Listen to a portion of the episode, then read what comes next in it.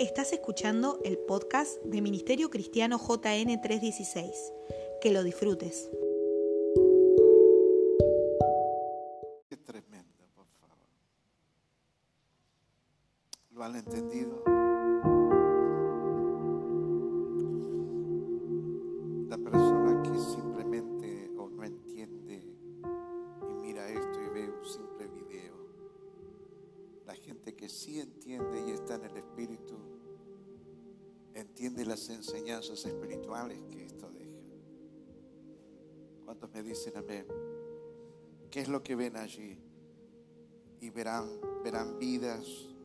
Sus vidas. Y yo cuando vi esto, este, eh, no les puedo explicar lo que el Señor este, me ministraba en, en ese momento. Para mí, para que le ministre eh, a ustedes en esta noche. Juan capítulo 2, versículo número 1, dice las escrituras. Al día siguiente se celebró una boda en la aldea de Caná de Galilea. La madre de Jesús estaba presente y también fueron invitados a la fiesta, diga Jesús y los discípulos. Durante la celebración se acabó el vino, entonces la madre de Jesús le dijo, se quedaron sin vino. Apreciada mujer, ese no es nuestro problema, respondió Jesús. Todavía no ha llegado mi momento. Pero su madre le dijo a los sirvientes, hagan lo que él les diga. Cerca de allí había seis tinajas de piedra que se usaban para el lavado ceremonial de los judíos. Cada, tinaja tenía una capacidad de entre 75 litros, 75 a 100 a 113 litros. Wow. Jesús le dijo a los sirvientes, llenan las tinajas con agua. Una vez que las tinajas estuvieron llenas, les dijo, ahora saquen un poco, llévenselo al maestro de ceremonia. Así que los sirvientes siguieron sus indicaciones. Cuando el maestro de ceremonias probó el agua que ahora era vino, sin saber de dónde provenía, aunque por supuesto los sirvientes sí lo sabían, mandó a llamar al novio Dice, un anfitrión sirve eh, el mejor vino primero. Y una vez que todos han bebido bastante, comienza a ofrecer el vino barato. Pero tú has guardado el mejor vino hasta ahora. Esta señal milagrosa en Caná de Galilea marcó la primera vez que Jesús reveló su gloria. Repita conmigo. Marcó dígalo de nuevo, marcó la primera vez que Jesús, que Jesús reveló su gloria. En los tiempos bíblicos las bodas duraban eh, siete días en sí y después tenían todo un protocolo que llevaban, llegaban a durar casi un mes, pero en sí lo central de la boda duraba eh, aproximadamente eh, siete días. El vino en verdad era, era el centro, podemos decir, eh, no podía faltar y casi después de los novios podríamos llegar a decir que era, el vino era casi lo, lo principal, lo que no podía faltar en una boda. E imagínense proveerse de vino para una semana con tantos invitados, diga, no podía faltar. Era, eh, era la única bebida, no había 7-Up, no había Coca-Cola, no había Pepsi-Cola, no había gaseosas, no había sodas. El vino, repita conmigo, el vino en la fiesta lo era todo.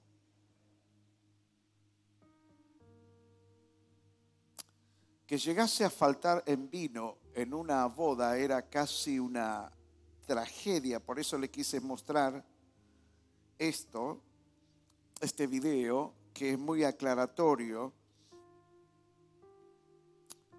E imagínense ustedes qué gran tragedia sucedió allí. Acompáñenme en el pensamiento.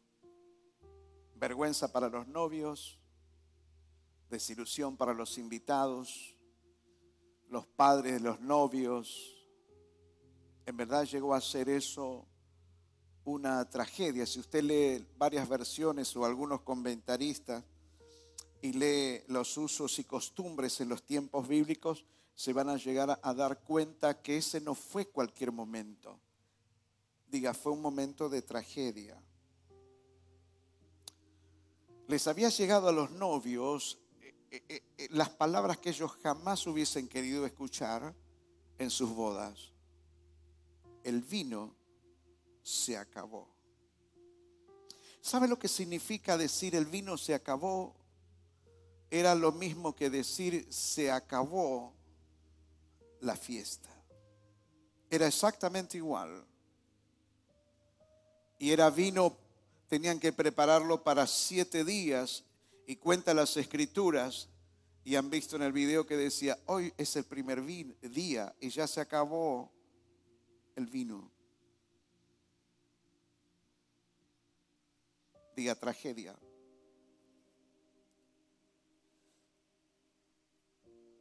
Mientras yo preparaba esto y pensaba muy seriamente, había partes de mi vida, parte de estos momentos que que vivimos, pensaba mucho en ustedes y porque eso es, estaba buscando mucha dirección del Señor y entendí eso, algo poderoso que dicen en el video, que cuando usted hace, es bueno hacer preguntas, diga, es bueno hacer preguntas. Y yo me pregunté para mí, dije, ¿por qué se acabó el vino? ¿Por qué se acabó el vino? Yo dije descuido, se descuidaron, puede ser un exceso de confianza, calcularon mal todas las cosas, puede ser, me anoté, independencia de Dios. ¿Por qué se acaba el vino? A estas cosas podemos sumarles muchas cosas más. Era algo que era prácticamente inconcebible que alguien venga y les diga, se acabó el vino a los novios. Escúcheme porque hoy en esta noche algo va a pasar en sus vidas y ustedes no vinieron a una fiesta de lástima, vinieron para irse llenos de la gloria del Señor. Si alguien lo cree, de un aplauso, profetice.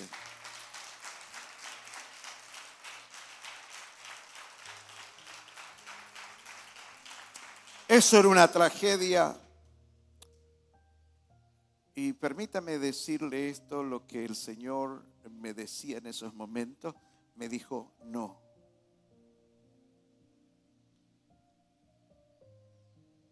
Yo decía que no haya vino es una tragedia, no, no es la más grande tragedia.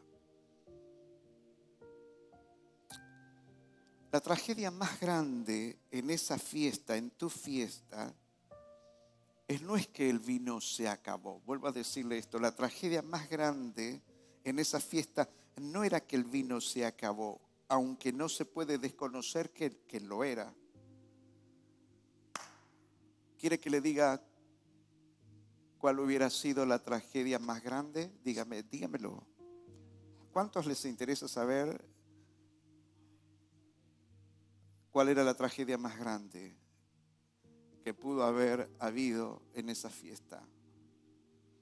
Se me decía anoche, la tragedia más grande que pudo haber ocurrido en esa fiesta es que no me hayan invitado a mí, pero yo estuve ahí. La tragedia más grande que pudo haber en esa noche de boda no era que el vino faltó. La tragedia más grande hubiera sido que no lo hubiesen invitado a Jesús. Quiero que pienses, Rocío, en esto y cada uno de ustedes. ¿Sabe cuál es el acierto eh, eh, más grande que ustedes eh, han hecho en sus vidas? ¿Qué es lo mejor que hiciste en tu vida? Después de escuchar esto, usted tendría que ya saber la respuesta el acierto más grande que cada uno de ustedes tuvieron en sus vidas es haberlo invitado a Jesús a tu fiesta. Eso fue lo, lo mejor que te pudo haber pasado, que lo hayas invitado a Jesús. A la cuenta de tres va a decir su nombre cuando yo les diga. Uno, dos, tres. Lo mejor que hiciste es saberlo. Los tengo acá. Dicho sus nombres, lo mejor que han hecho cada uno de ustedes es haberlo invitado a Jesús a tu fiesta. Y quiero decirte algo, y ayúdeme a predicar. Dígale al de lado, no te equivocaste al hacerlo. Podrás anular y sacar de tu lista montones de nombres. Hasta el Señor te va a guiar a, tus listas a sacar muchos nombres de allí. Ya no forman parte de tu vida para lo que ha de venir. Dígale al de al lado aunque sea doloroso.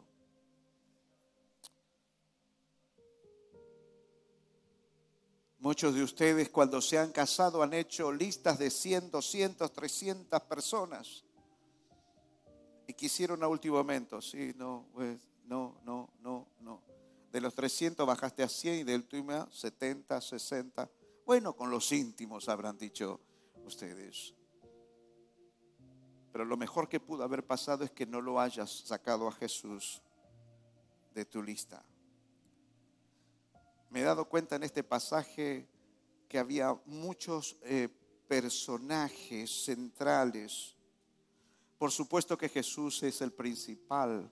¿Cuántos dicen amén a esto?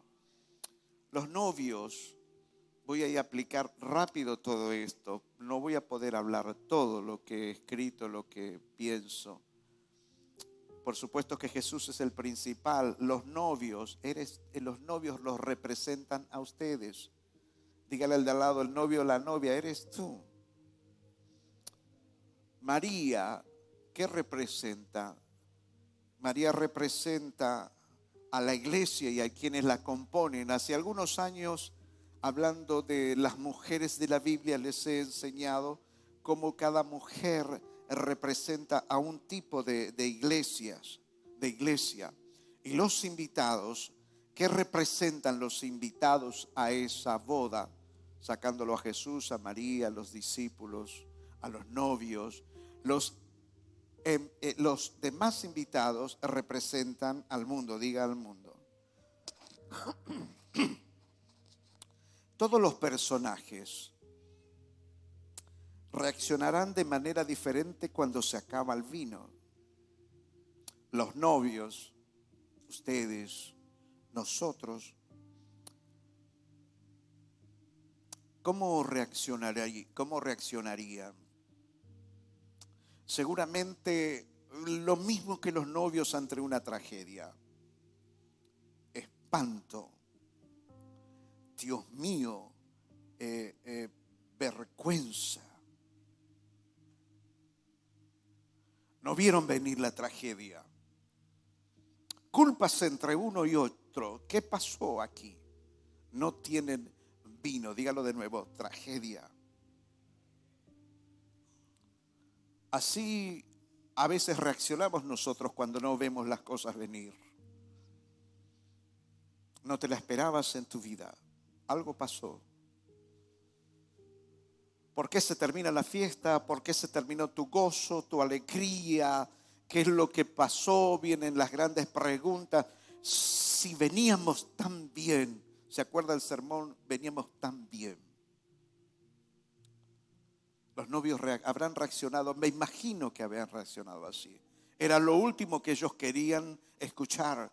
El vino se acabó y se, se acaba el vino. Se nos acabó la fiesta. María representa a dos tipos de iglesia, diga, a dos tipos de iglesia, voy a usarlo así. Número uno, representa a la iglesia que no ve venir, representa a hombres y mujeres que no ven venir las tormentas, están distraídos en sus fiestas, en sus éxitos, en sus goces, en sus proyectos y miles de cosas y no están viendo que algo se está avecinando.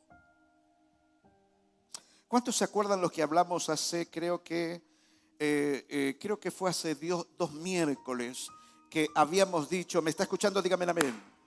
Cruce peligroso, barreras rotas. Yo me he dado cuenta que esa última semana Dios nos estuvo hablando poderosamente y tal vez podemos retrotraernos a, a 15 días atrás. María representa la iglesia que a veces está distraída en sus goces, está en sus éxitos eh, financieros y que todo le sonríe y que todo está perfecto. Se descuidan, pasan cosas en sus relaciones con el Señor. No vieron venir la tragedia. Número dos, María también podemos decir que representa eh, que a la iglesia que se da cuenta que en el medio del caos, cuando el vino se acaba, cuando todo es tragedia, cuando todo es espanto, cuando nadie sabe qué hacer, esta iglesia sabe a dónde acudir. Y acude inmediatamente. ¿A quién? Dígalo usted.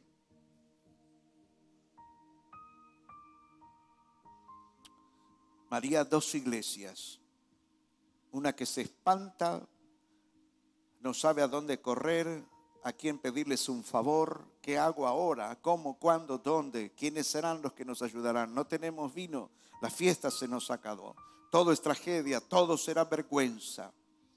Está la otra iglesia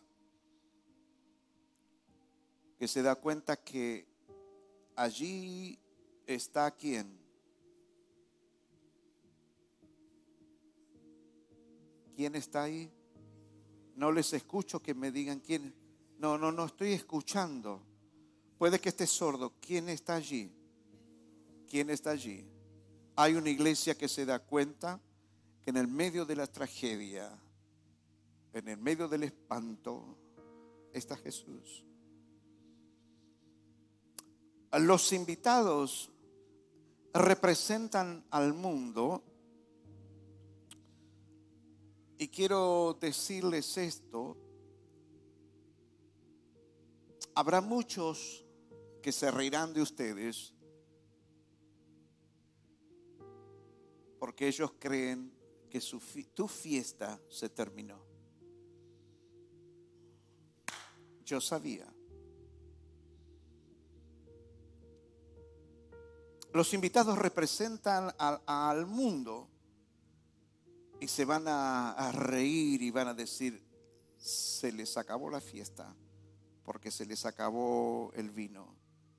Y déjeme decirle algo, para espanto nuestro, para espanto de ustedes, ustedes mismos van a ser rodeados, rodeados, cuando digan, no te funcionó, se te acabó la fiesta, Paula, Jennifer, Alejandro, Miguel, se te terminó la fiesta dentro del seno de la iglesia, en el mundo entero, pregúntele a los pastores, pregúntele a ciertos hermanos y hermanas. El mayor dolor fue eso, que en definitiva serán los menos, diga serán los menos. ¿Alguien me está escuchando? Dígame amén. Diga, pero en la fiesta está Jesús.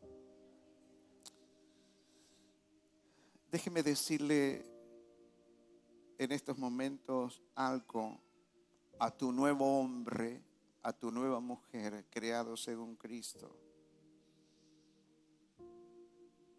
¿Quiere recibirlo? Me queda muy poco tiempo, estoy reduciendo todo, porque algo tenemos que orar que produzca una tremenda libertad a tu espíritu. Quiero decirte esto. Levante su mano recíbalo. Tu fiesta continuará.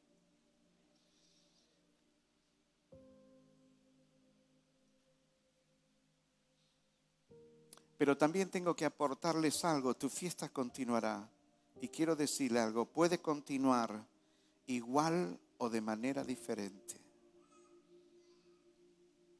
tengo que decirles esto, tu fiesta puede continuar igual o de manera diferente, pero va a continuar. Dígale a alguien, tu fiesta puede continuar igual o de manera diferente. ¿Sabe lo que, que, yo daría en esta noche para que usted esté recibiendo esto? Porque puede que en esta noche le esté predicando a esas dos iglesias y estoy segurísimo de eso.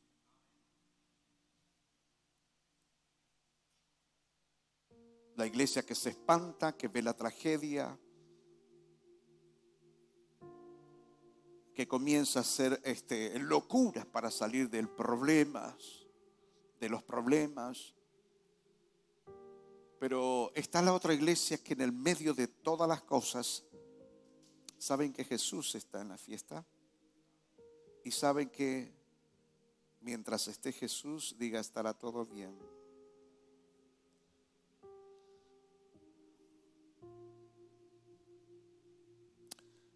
Cuando el vino se acaba, ¿qué significa esto para ustedes? Mis amados, cuando el vino se acaba, para cada uno de ustedes puede significar cosas absolutamente distintas. Cuando el vino se acaba puede eh, ser para algunos cuando pierden la salud. Cuando se acaba el vino para otros puede llegar a ser pérdidas este, personales muy fuertes. Y aún pérdidas de familias, familiares que amas. Cuando se acaba el vino puede ser que hasta personas sean arrancadas de tu lado. Y el otro tramo de la vida ya no, no caminarán contigo, no estarán. A otros Dios los sacarán de tu vida. Pero es muy fuerte, aunque usted diga, hey, se trata pérdida de mi vida, he perdido gente, mis amores, mis amadas, eh, familiares. Que se acabe el vino para ustedes puede significar cosas eh, muy diferentes. Pero yo les dije algo hace unos minutos que es muy importante, que la fiesta va a continuar de igual o de distintas maneras pero que la fiesta va a continuar, va a continuar. ¿Sabe por qué? Porque Jesús está allí. ¿Dónde cree que hoy está Jesús? ¿Dónde está? ¿Dónde está? No les escucho a ustedes. Dele un aplauso a Jesús. ¿Qué significa para otras personas cuando el vino se acaba? Significa crisis de parejas, crisis familiares, crisis matrimoniales, crisis ministeriales, pérdidas de vidas, pérdida de la seguridad que tenían, crisis, mis amados, aún financiera. Pero en el medio de la tragedia, de la desesperación, en el medio de no saber a dónde correr, en el medio del momento que parece que el mundo se vuelve todo encima. Es más, muchos de ustedes están preocupados por mucha gente, familiares, por muchas cosas. Y ustedes dicen, no, no tengo motivo para festejar. ¿Cuántos lo han pensado y lo han dicho así? No tengo motivos para celebrar.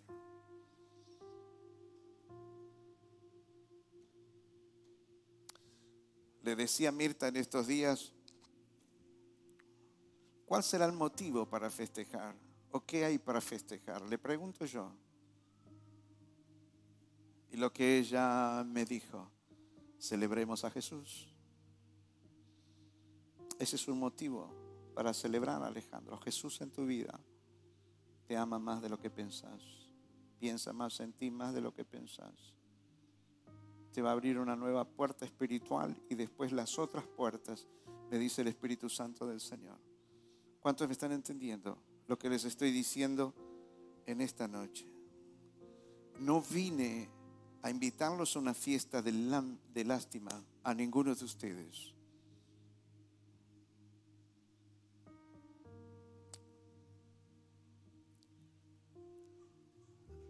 en el medio de todo ese tipo de cosas, por favor recuerde que en el medio de la fiesta está Jesús.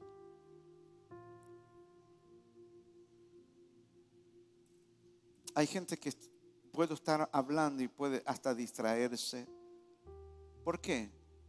Porque es como la primera iglesia que está metida en su fiesta, tengo buenos sueldos, ya me voy de vacaciones, todo bien. Si me congrego, me congrego, si no congrego, la vida me sonríe y tantas cosas me está pasando buenas.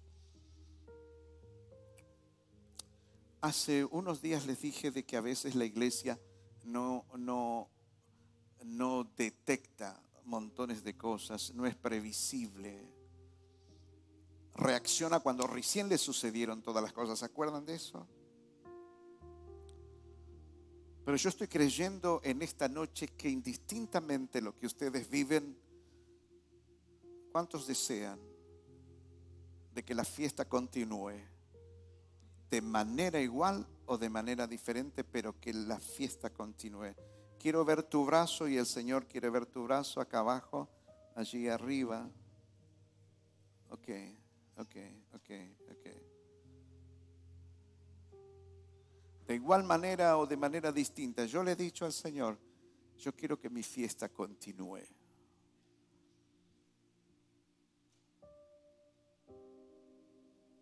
Y Él dice, va a continuar. Y yo recibí de esto porque hay que aplicarlo. Algunos va a continuar la fiesta igual de la que venían. Se restablecerá la paz. Habrá soluciones de todo tipo. Solo habrá sido un momento de tormenta. Para otros y otras va a ser una fiesta muy diferente a la primera pero tu fiesta continuará. Estoy en condiciones de decirle, el que tenga oídos para oír, que oiga lo que el Espíritu dice la iglesia, la fiesta continuará, Mirta. La fiesta continuará. ¿Cuántos lo creen? La fiesta continuará, la fiesta continuará. Paula, la fiesta continuará, igual o de otra manera. Walter, Matías, hijo, la fiesta continuará. Posiblemente de otra manera pero estoy creyendo que la gloria postrera será mayor que la primera y que el vino que nos está preparando el Señor para nosotros es mejor que el primero. Será mejor que el primero. ¿Cuántos le creen al Señor que es mejor que el primero?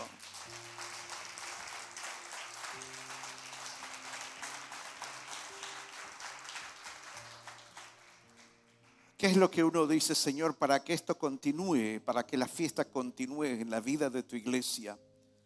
Todos están de acuerdo que llegado a fin de año estas fiestas son momentos muy difíciles para muchísimas personas. Saludé a algunas personas que han tenido pérdidas pastorales. Y sí, es una fiesta muy distinta.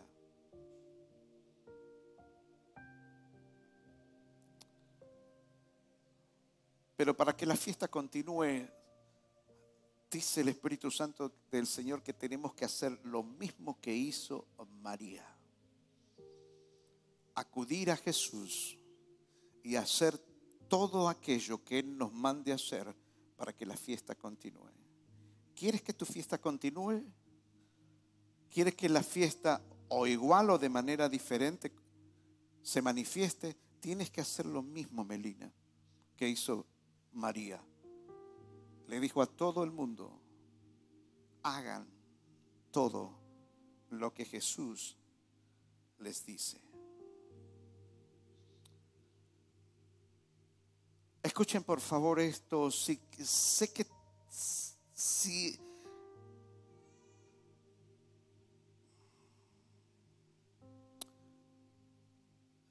si se te ha acabado el vino, yo este, pensaba en esto y veía y pensaba en el vino que luego Jesucristo hizo. Entonces yo dije que se me haya acabado el vino y que a la gente se le acabe el vino y se termine ciertas fiestas en tal caso no es algo eh, eh, tan malo. ¿Por qué?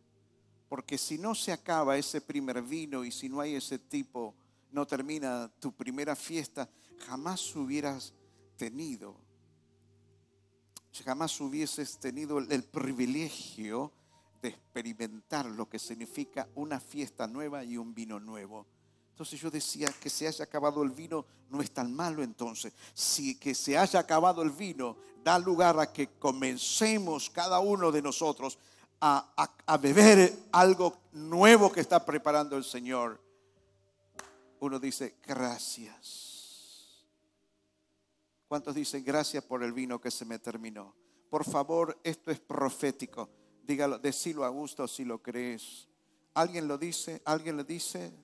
Alguien lo dice, si tu venta de autos, tu negocio, tu mostrador, algo pasó, algo pasó, algo interrumpió tu fiesta, algo interrumpió tu salud, algo eh, pasó ahí, pero bienvenido sea en tal caso, de lo contrario no experimentaríamos el vino nuevo, la fiesta nueva que Dios está preparando para cada uno de ustedes. Levante su mano, dile gracias por el vino que se me terminó. Dígale gracias, gracias, gracias. Wow, ya estoy terminando. Lo estoy haciendo lo más corto posible. Ustedes verán que lo mejor de sus vidas reciba esto. Ustedes muchos se van a dar cuenta que lo mejor de sus vidas está reservado para luego de sus tragedias. No te olvides jamás de esto. Lo mejor de sus vidas, lo que te ha de acontecer,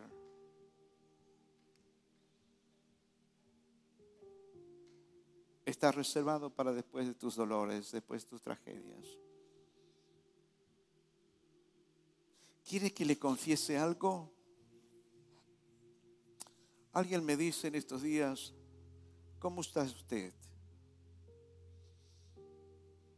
¿Cómo está usted? ¿En verdad cómo está usted? Y yo, ¿quiere que te diga la verdad? Le dije, estoy en un mar de angustia, pero mi barca está en paz. No te voy a negar, estoy sobre un mar de angustia, pero mi barca está en paz. Mi barca está en paz que tu barca esté en paz. Dele un beso al de al lado, a una amiga, a un amigo, dígale que tu barca esté en paz. Lo mejor de, sus vidas está reservado para luego de sus tragedias. Hay algo que el Señor reciba esto, les ha reservado a cada uno de ustedes para luego de tus tragedias. Escuche que esto es poderoso. ¿Saben que, o mejor recuerden, que este fue, diga, el primer milagro de Jesús? ¿Cuál fue el primer milagro de Jesús? Haber creado el vino. Fue su primer milagro. Escúcheme lo que les voy a decir y se me estremece. Le decía Mirta, no sabes cuánto que lloraba cuando preparaba este sermón porque veía la iglesia, me veía a mí, les veía a cada uno de ustedes y se estremecía este, mi corazón con, con esto. Y pensando en que ese fue el primer milagro de Jesús luego de esa tragedia, estoy en condiciones de decirle que tal vez ustedes estén a punto de experimentar el primer gran milagro sobrenatural, poderoso, impensado, insospechado de Dios en sus vidas. Esa tragedia desató la oportunidad de que Dios haga el primer milagro que nos cuentan las escrituras? ¿Qué te hace pensar que luego de lo que ustedes están viviendo, pasando, lo que tengan que enfrentar, jamás olvides este sermón. Que te hace pensar que luego de, que puedas llegar a pasar, Dios no lo permita, pero si se ocurre que eso dé lugar al primer milagro de Dios. Es más, puede que algunos de ustedes a lo mejor nunca experimentó un milagro poderoso sobrenatural en sus vidas.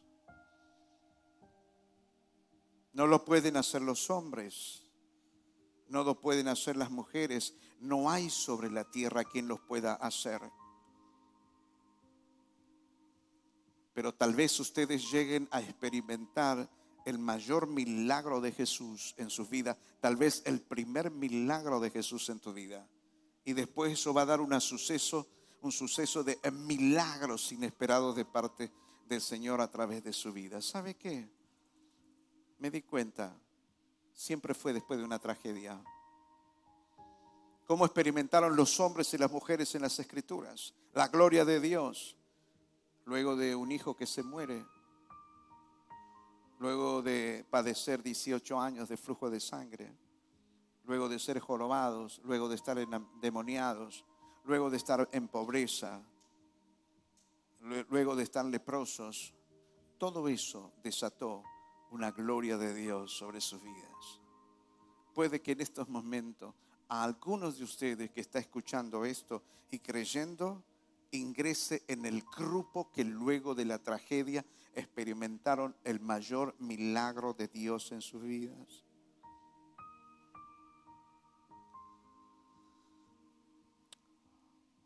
¿Puedo continuar cinco minutos más? Porque esto es posiblemente que les pase a ustedes.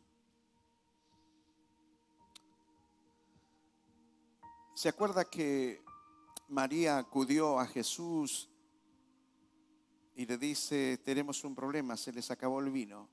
¿Cuántos se acuerdan lo que dijo Jesús? Dijo, en algunos casos, unas versiones, mi tiempo no ha llegado, y otras versiones dice, mujer, este no es mi problema, este no es nuestro problema.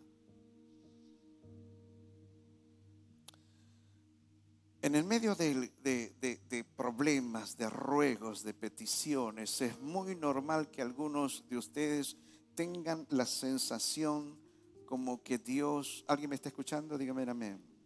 No te tiene en cuenta. Como que el Señor te dice, bueno, no es mi problema, te metiste en eso, aguántatela. Se hizo el desentendido Dios pareciera, simplemente pareciera. Pero déjeme decirle esto. Cuando usted entregó su tragedia, su dolor, su problema a Jesús, ¿sabe qué es lo que pasa? ¿Quieres escucharlo? Ya no es tu problema, es un problema de Jesús. Yo te lo entregué, es tu problema, ya no es mío. ¿Por qué el texto santo reza lo siguiente? Echa sobre el qué. ¿Y el qué? ¿El qué? Él te va a sustentar. Él te va a liberar. Mi carga, yo no es mi carga, es tu carga. Bendito sea el Espíritu Santo del Señor. Iglesia, aunque en un primer momento pareciera que Jesús se hace el desentendido y que te diga, no es problema, te pasó esto por cabezona, calculaste mal, te pasó por cabezón, te confiaste, pasó esto, pasó el otro. Cuando usted le dice, tengo un problema, tengo una tragedia, ahí él dice, ahora es mía, ahora es mi tragedia, es mi problema, yo voy a hacer algo que no alcanzas a entender. Quiero terminar leyéndole lo que dice Eclesiastés capítulo 7, versículo número 8. No lo busque, escúchelo. Más vale el fin del negocio que el principio. más vale el final de algo, dice otras versiones, que el comienzo de algo. Y dice esta versión, el que tiene paciencia llega a la meta. Termino con esto. Todo lo que ustedes pueden estar viviendo, todo, haberse venido de Venezuela, haber dejado tierra, casa, familias, ministerios, que es un dolor, el desarraigo. Lo que ustedes vienen, ¿saben que yo experimento mientras predico? Le voy a decir algo, como que, que hay algo adentro mío que me hace percibir que hay algunos de ustedes que esto no es de ahora, que lo cargaron desde muchos años. Y parece que nunca va a haber fiesta en sus vidas, nunca va a haber vino nuevo. Y cuando venían bien en plena fiesta, empezaron a, disfrutar de ciertas cosas, se acaba el vino. Eso va a dar, dar, lugar a una mayor gloria de parte de Dios. Quiero decirte, la fiesta a lo mejor no es igual, será diferente, pero mejor. ¿Escucharon lo que les dije? A lo mejor tu fiesta no sea igual, pero va a ser mejor. Lo mejor que les pudo haber pasado es haber invitado a Jesús a tu fiesta. Póngase de pie, quiero terminar, no voy a seguir. Sé que ha sido suficiente, amén.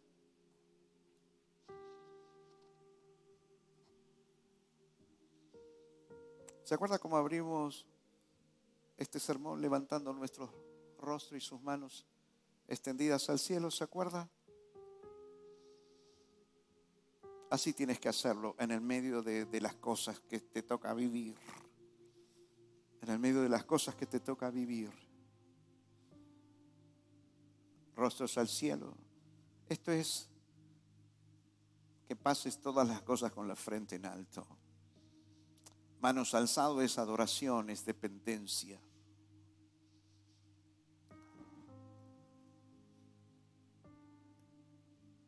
Y comienza a declarar proféticamente que tu fiesta no terminó. Y que ahora estás entendiendo que se te haya acabado la primer tanda de vino que se te dio.